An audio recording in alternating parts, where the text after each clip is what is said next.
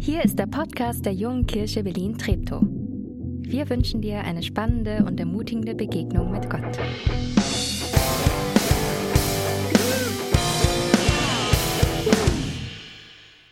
Sehr gut. Fantastisch hier zu sein. Na, also ich habe so ein paar Lieblings, so ein paar wenige Lieblingsorte, wo ich ganz besonders gern äh, bin und predige und äh, er gehört dazu. Und ich habe heute ein Thema, was mir selber riesen Spaß macht, weil es voller Hoffnung, voller Aufbruch steckt. Wisst ihr, was mir total und tierisch auf den Geist geht?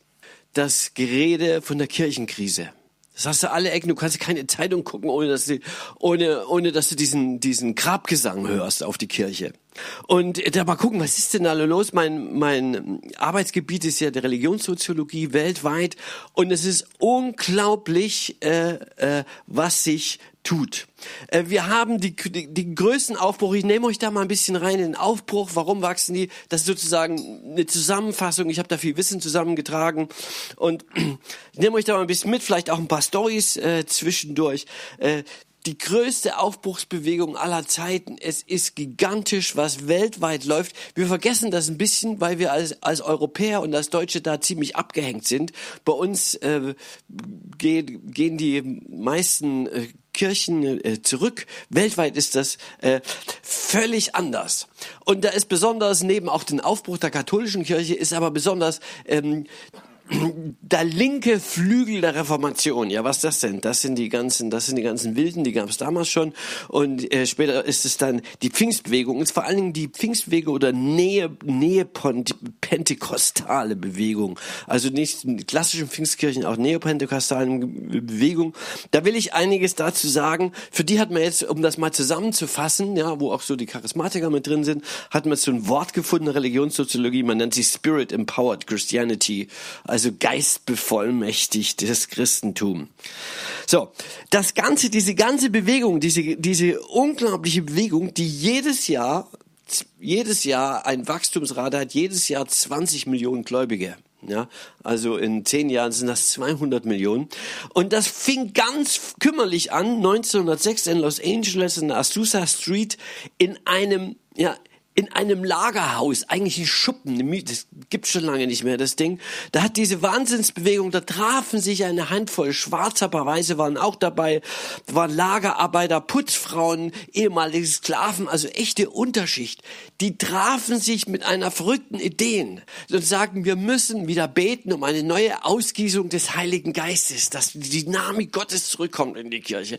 Und die waren dort, diese armen Leute waren dort versammelt, um zu beten und sie haben es tatsächlich tatsächlich erlebt, so ein Pfingsten, dass der Geist Gottes fiel, äh, Kranke wurden geheilt, viele empfingen, was damals total spektakulär war, weil man hielt es für ausgestorben, empfingen das Sprachengebet und äh, Leute kommen dazu und das ganze Ding explodierte, wurde eine riesengroße äh, Bewegung draus und äh, die größte äh, geistliche Bewegung aller Zeiten, man muss sich also mal vorstellen, in Südamerika zum Beispiel, wo es also ganz besonders stark diese Bewegung prägt.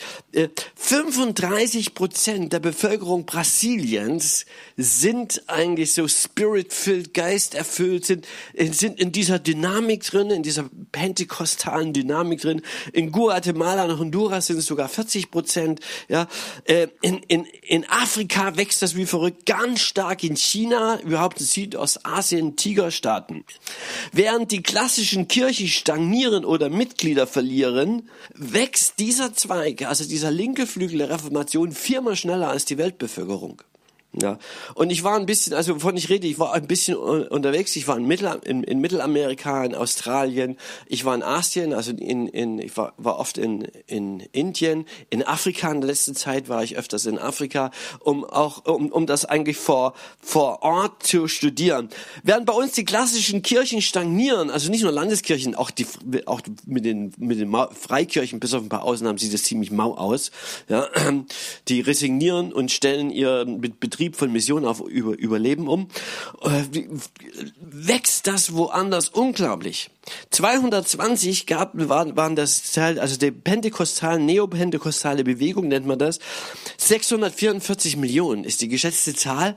Ähm, ich habe mich letzte Woche mit einem Missionswissenschaftler getroffen, ähm, Dr. Wolfgang Simson, äh, der hat mich äh, besucht und ähm, der ist Experte äh, für Hauskirchen, weltweit also Haus, Hauskirchenforscher. Äh, und der sagte mir, in diesen Zahlen sind die ganzen Hauskirchen gar nicht mit drin.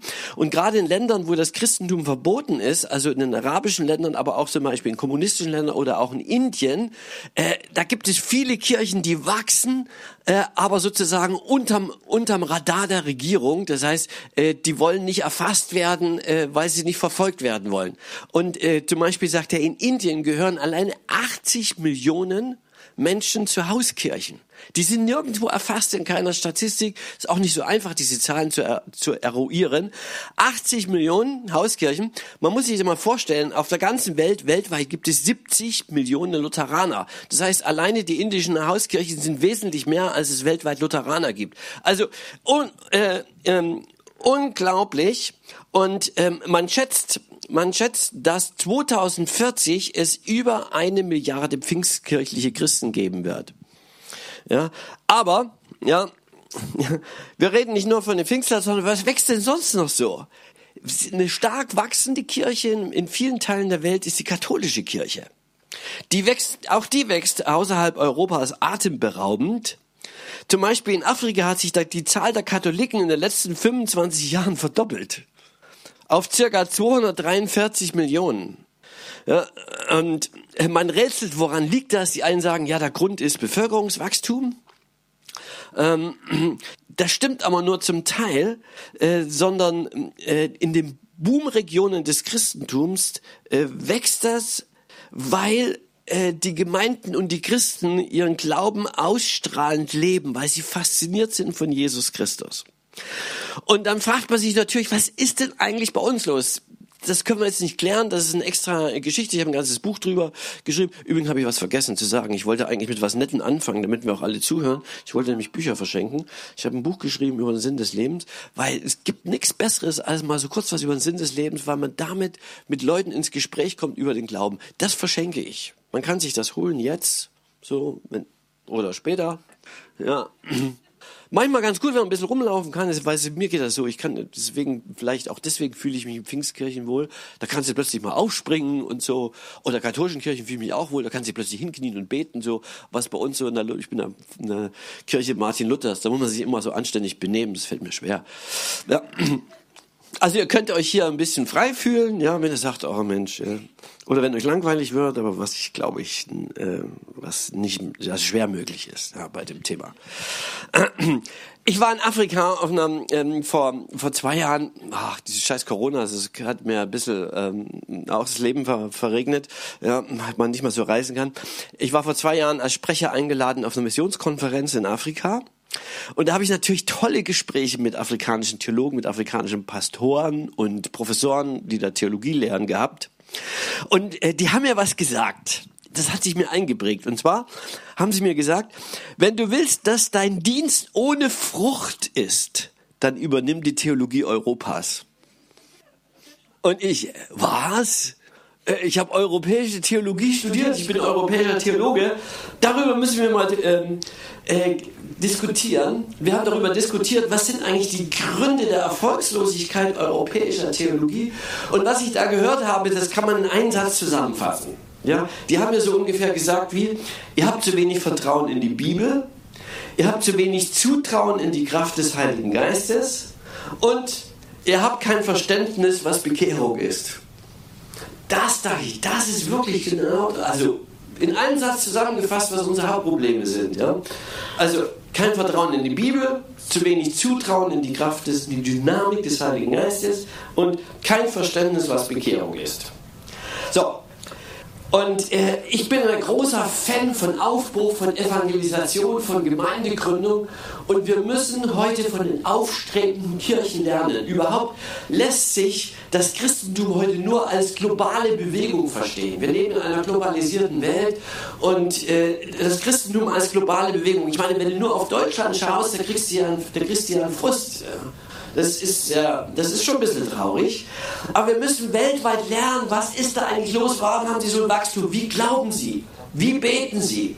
Wie ticken Sie spirituell? Wie lesen Sie die Bibel? Und was ist Ihre Theologie?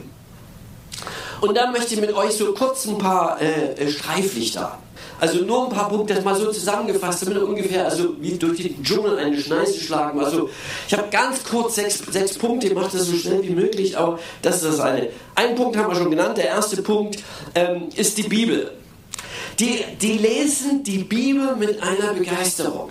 Wenn ich mir das komme, ich bin ein Gemeindegründer, jetzt bin ich so äh, an, meiner, an meiner Kirche jetzt in, in Wittenberg, die, die Mutterkirche der Reformation, die eigentlich die Bibel hochhalten, äh, ob jung oder alt, da kennt keiner seine Bibel. Ich habe vor einer Weile einen Gemeindequiz gemacht. Und wer, wer, zuerst die Antwort gibt, ein Gemeindequiz. Und da war die Frage, wie heißt das letzte Buch der Bibel? Wusste keiner. Ja. Ja, ich merke schon, das ihr, ja, super, ja. Äh, da war, saß, also, saß also ganz, äh, ganz mau aus und viele andere Sachen. Ne? Und auch auch so, was so, auch so, so die Bibelmüdigkeit, auch in der JKB, ich weiß nicht, wie es hier ist, aber ich weiß es von, von, von Lichtenberg, ähm, es ist eine erschreckende Bibelmüdigkeit und es ist auch eine, ähm, die Leute erleben dann auch wenig mit Gott. Und ähm, da, in, also in, in Afrika oder sonst wo ist mir das auch gefallen. Also erstmal, was ich witzig finde, äh, gerade in, in Südamerika oder so, erkennst du diese, diese bewegten evangelischen Christen, die wirklich glauben, daran, dass sie mit unglaublichem Stolz eine große, fette, leder eingebundene Bibel haben. Die kaufen keine kleinen, sondern die kaufen diese großen, damit man sieht, dass sie eine Bibel haben. Das ist witzig. Folgende Story. Ja, als wir, wir, wir waren 2018, meine Frau und ich, 2018, äh, Januar, Februar, äh, auf Kuba. Ich wollte endlich mal einmal in meinem Leben zu meinem Geburtstag schönes Wetter haben, war auch so. Und in, in dieser Zeit äh, waren wir in der Nähe von, von Havanna, ähm, in dem Ort, in dem übrigens früher Ernst Hemingway, Nobelpreisträger, wohnte. Und dort waren wir. Und ein paar Tage da, also die Woche davor, waren wir in dem katholischen Gottesdienst in Havanna und der war ziemlich langweilig. Und wir haben dann nächsten Sonntag, waren wir, wo wir da am Meer waren, so großer Ort, großer schlampiger Ort. Und da haben wir uns gesagt, meine Frau und ich, oh nee, wir machen heute mal Glaubensferien, wir gehen nicht in Gottesdienst, wir gehen lieber zum Strand. Sonntagvormittag gehen wir zum Strand und wie wir das so durch den Ort zum Strand gehen, plötzlich hören wir, es kommt immer irgendwie näher, äh, wie sie sagen da, Gloria Dios, Gloria, also Ehre sei Gott. Und mit, mit Bandbegleitung und irgendwie, ich dachte, das ist ein Gottesdienst für so eine Gemeinde, komm, wir gehen da mal hin. Ja? Und ach, sind wir also abgebogen, vom Weg zum Strand sind wir abgebogen und immer da, wo der Krach herkam, der heilige Krach. Und dann war das tatsächlich eine Pfingstkirche.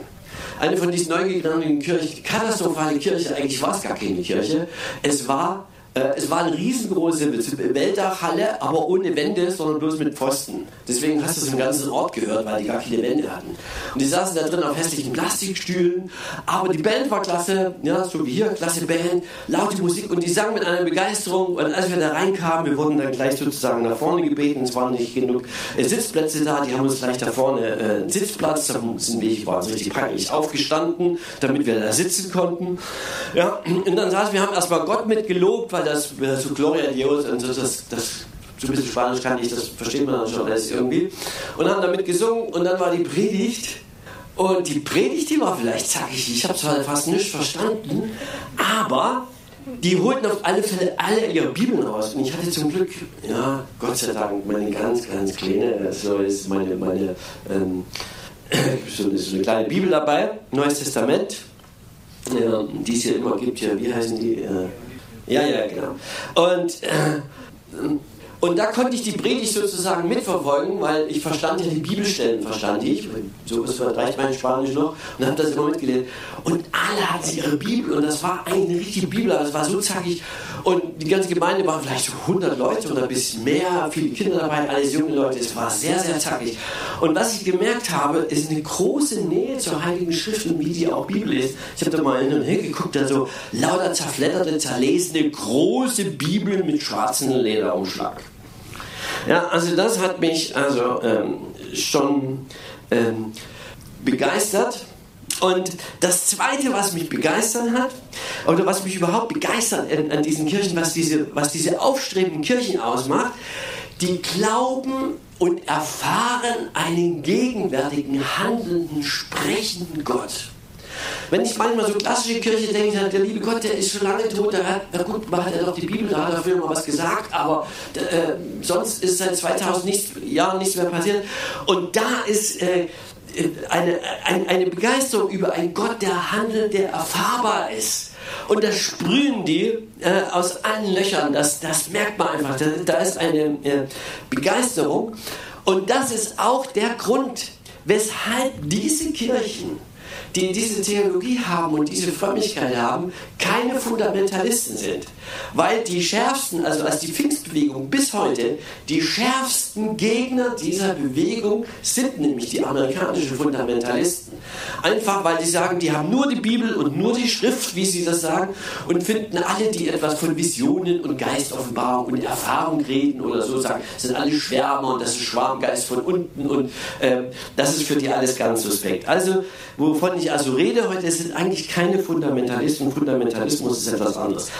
Ne? Und weil eben Gott als der Gegenwärtige erfahren und erlebt wird, das ist auch der tiefe Grund, warum die seit den 20er Jahren etwas Revolutionäres hatte, was heute nicht mehr revolutionär ist, was aber damals die absolute Revolution war, nämlich predigende Frauen in ab den 20er Jahren. Und eine hat sogar eine Bewegung gegründet, zu der, eine Gemeindegründungsbewegung, zu der heute Millionen Gemeinden gehören. Das ist, äh, das ist Emmy Sample McPherson, den Namen sollte man sich merken. Ganz, ganz großes, ganz großes Licht, einer der größten Prediger.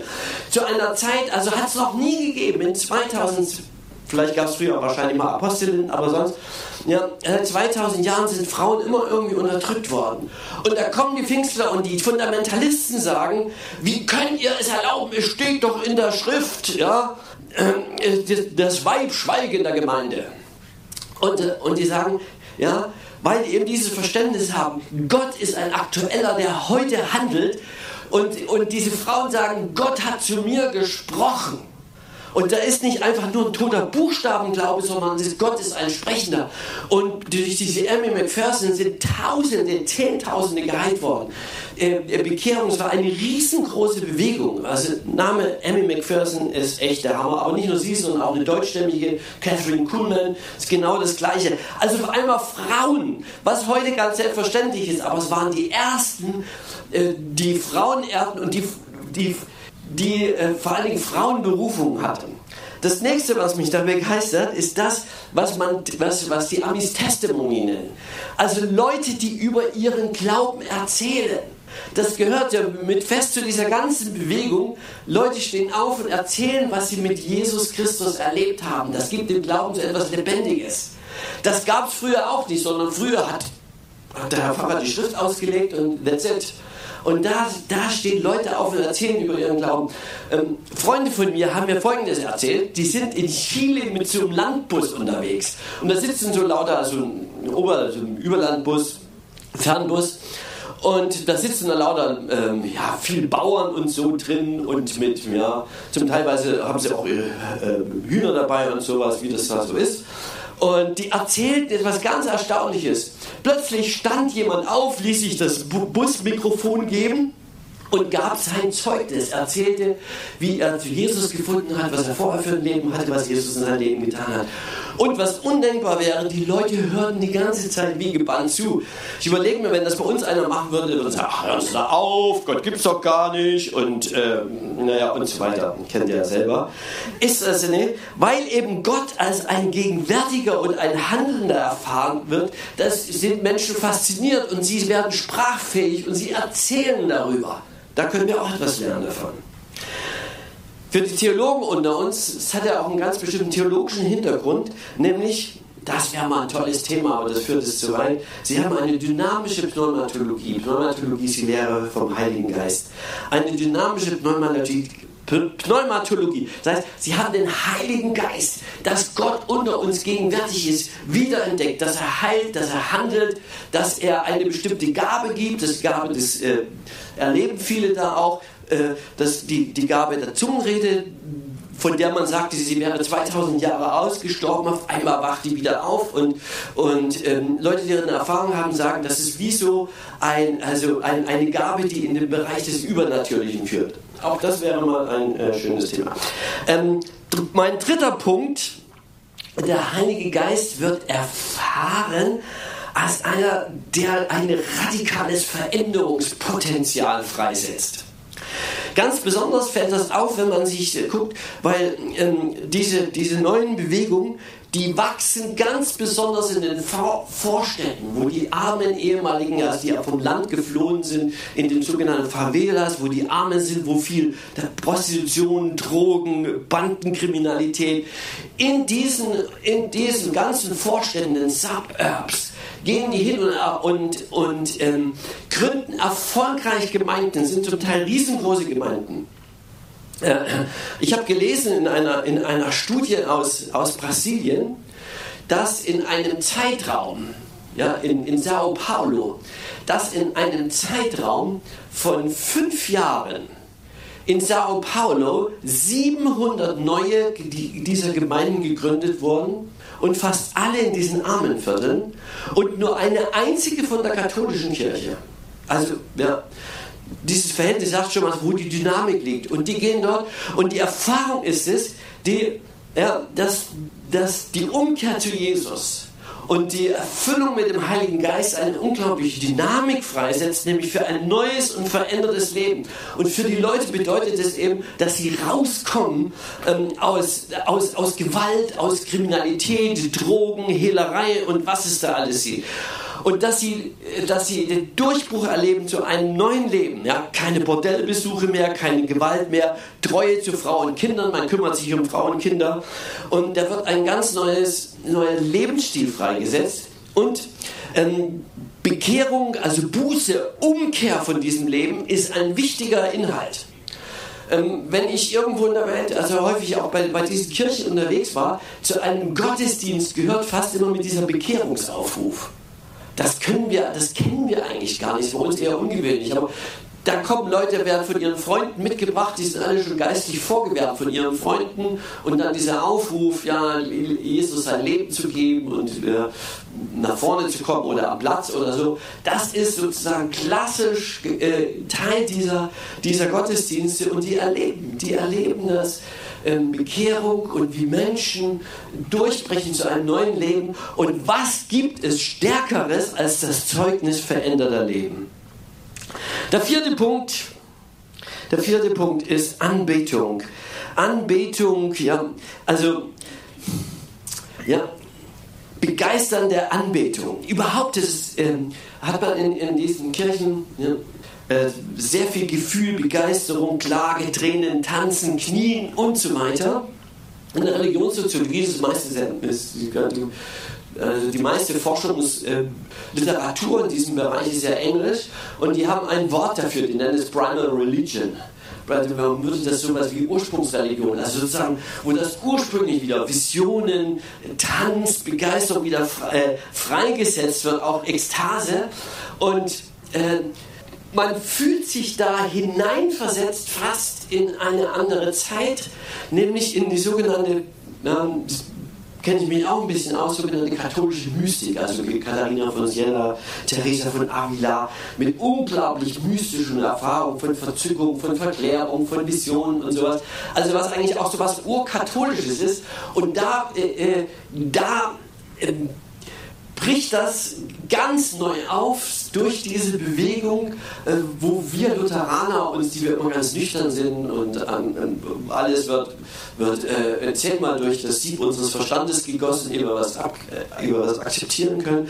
Und da gehört das aber ganz normal, das muss man erstmal abkönnen, dass Leute auch mal religiöse Ekstase, dass Leute ausflippen, umfallen oder ja, die sogenannten Manifestationen des Heiligen Geistes, das ist für mich auch noch ein bisschen schwierig, weil ich halt auch ein Europäer bin, akademischer noch dazu.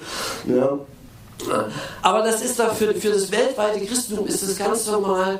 Ähm, sie haben keine Probleme mit, mit, mit diesen Äußeren, weil sie es teilweise auch kennen von den Religionen, von der sie herkommen. Da gibt es ja diese Dinge auch, da Tanzen und Trance und was alles möglich. Ja.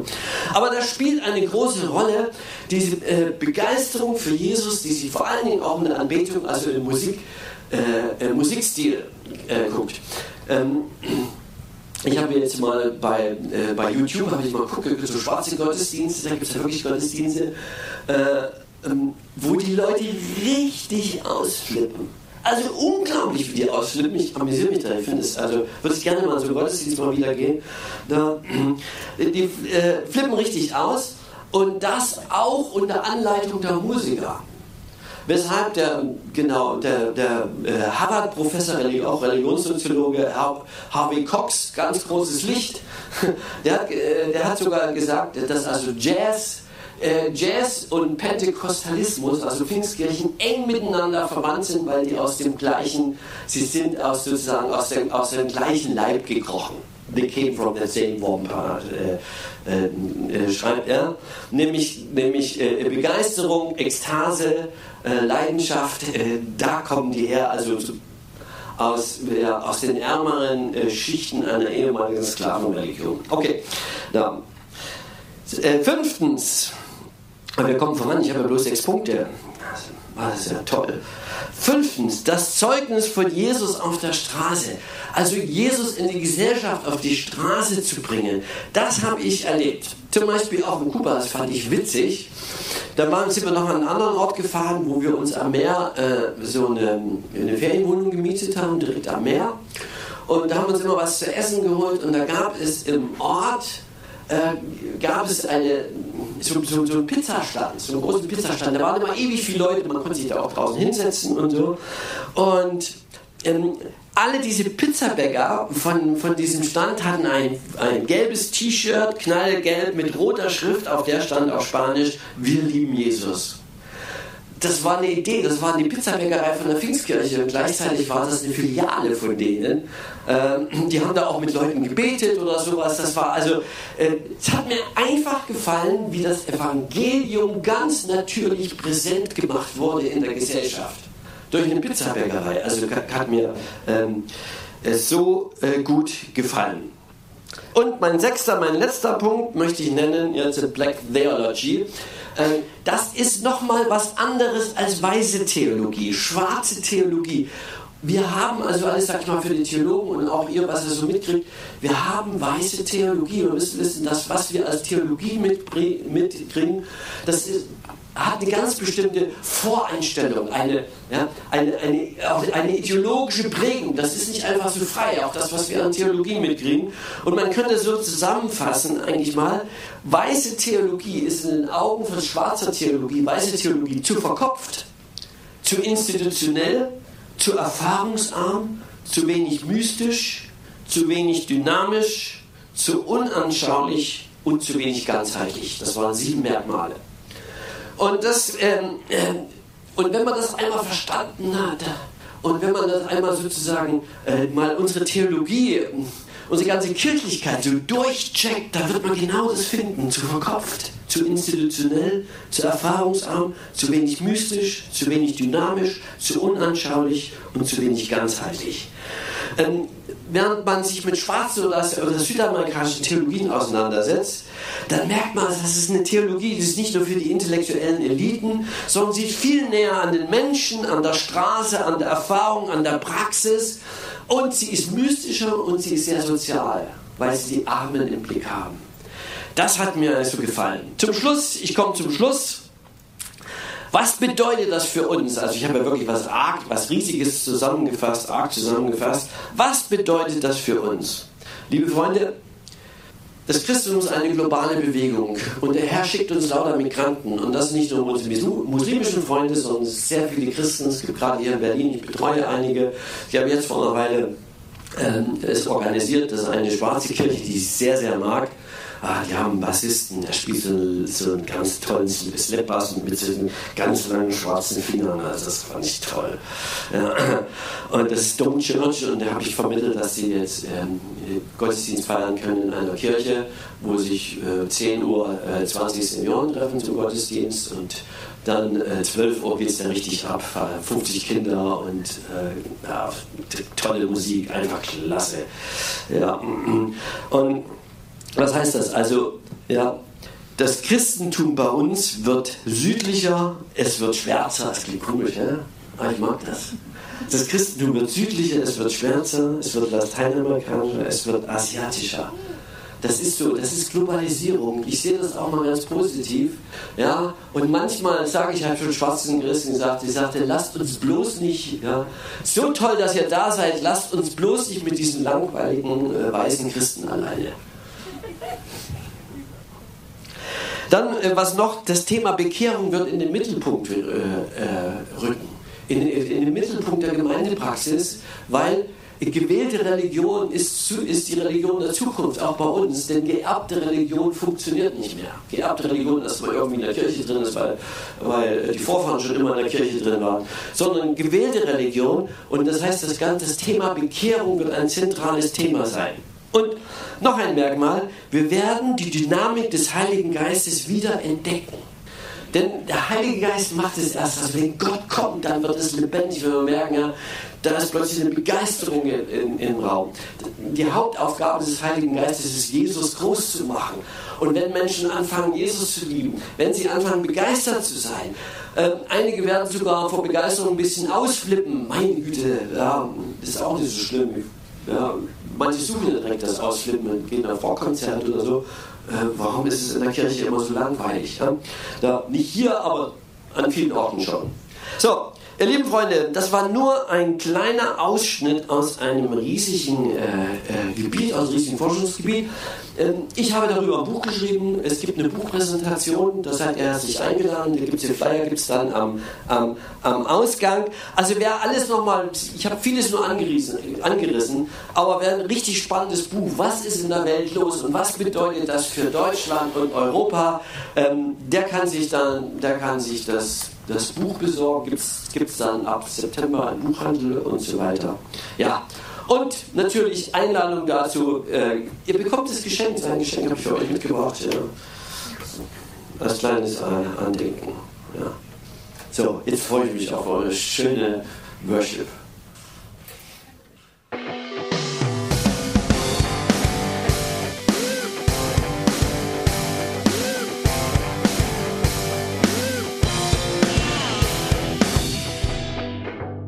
Dass du diesmal dabei warst. Wenn du mehr über den Glauben erfahren möchtest, dann schreib uns gerne an info@jkb-treptow.de oder besuch uns einfach persönlich. Alle Infos findest du unter jkb-treptow.de. Wir wünschen dir eine gesegnete Woche.